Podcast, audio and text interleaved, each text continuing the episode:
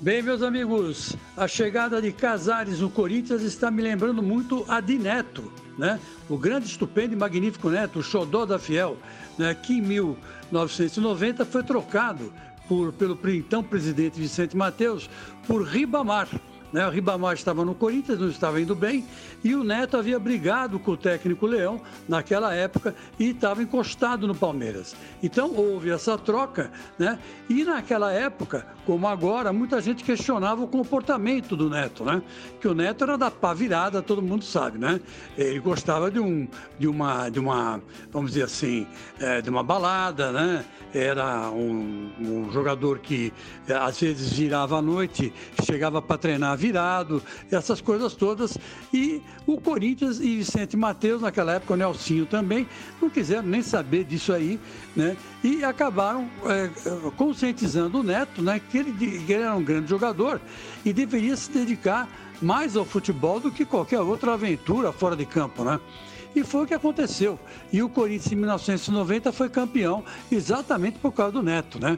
O Neto não fez gol nas finais contra o São Paulo, mas em compensação, né, eliminou Atlético Mineiro, Bahia, com os gols de falta, gols de cabeça. Quer dizer, o Neto, naquela época, inspirou até a era Neto, que veio depois com o Falcão.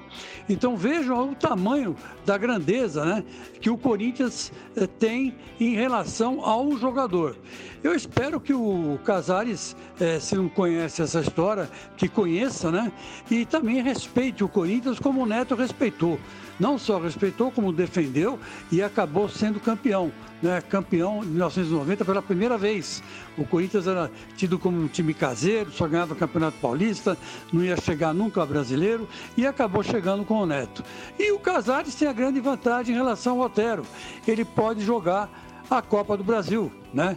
E o Casares como meia, armador, é um grande jogador, né? Além de bater faltas também, né? Tem outras qualidades no passe, né?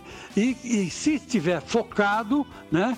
Vai ser uma das melhores contratações desse tumultuado ano de 2020 com pandemia, né? E outras coisas acontecendo por aí. E tenho de tudo